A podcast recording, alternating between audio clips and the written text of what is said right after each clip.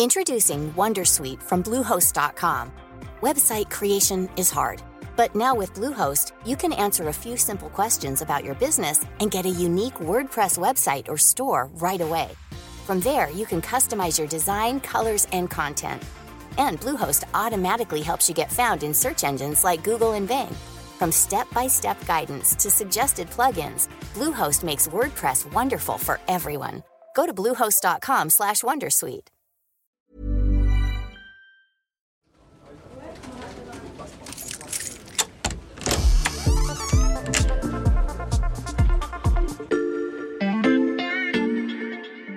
Bonjour, c'est Mathias Pengili. Bienvenue dans l'armoire de la loupe. Cette semaine, vous allez tout comprendre sur le discours de politique générale. Dans son discours de politique générale. Son deuxième discours de politique générale. Pour déclamer son discours de politique générale. Discours de politique générale. Le discours de politique générale. Dans la Constitution, on parle aussi de déclaration de politique générale. Et celui qui s'est plongé dans les textes officiels, c'est Mathias Corasco, journaliste au service politique de l'Express.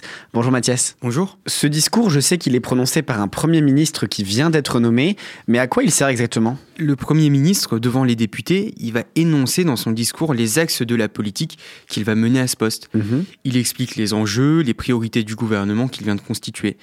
C'est aussi le moment de montrer sa patte, sa ligne politique. Dans le cas de Gabriel Attal, par exemple, c'est très important parce qu'on parle souvent de son côté communicant, mais ce discours, c'est aussi l'occasion de faire comprendre quelle est sa colonne idéologique. Et quelles conditions faut-il respecter pour ce discours d'après la Constitution? Ce qui est intéressant, c'est que ce discours de politique générale, il n'est pas obligatoire. Mhm. On le trouve dans l'article 49 alinéa 1 de la Constitution, mais accompagné du terme éventuellement.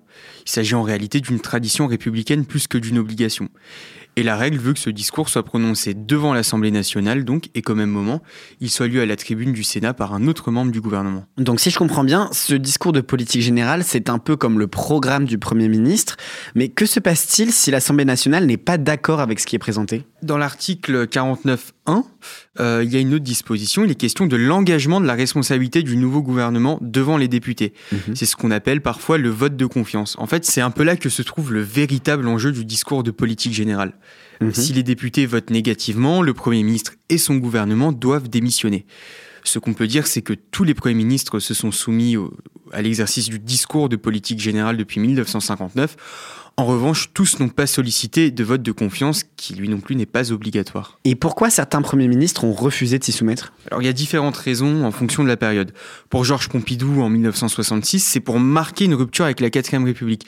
C'était pour montrer, en gros, la prééminence de l'exécutif sur le législatif. Mhm. L'idée était d'adapter culturellement l'hémicycle en disant maintenant c'est le président qui décide et plus les députés.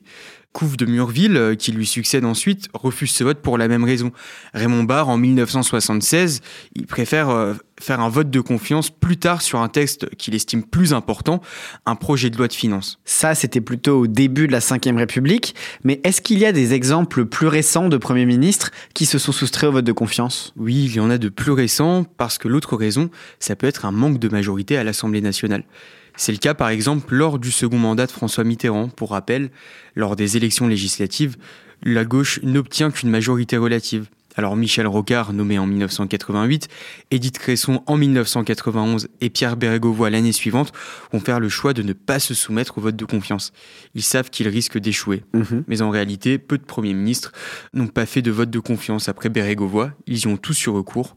Mais ça, c'était jusqu'à Elisabeth Borne. Justement parce qu'Emmanuel Macron n'avait, et n'a d'ailleurs toujours pas, euh, de majorité à l'Assemblée nationale. Exactement.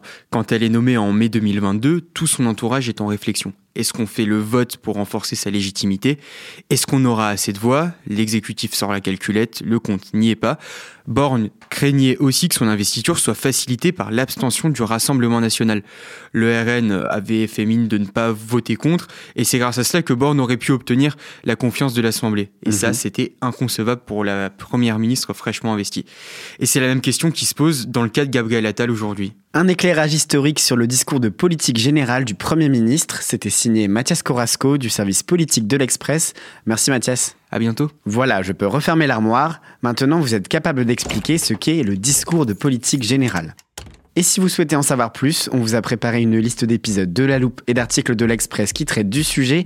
Les liens sont à retrouver dans le descriptif de ce podcast. Bon week-end, profitez-en pour rattraper les épisodes que vous auriez manqués. Je vous dis à lundi pour passer un nouveau sujet à La Loupe.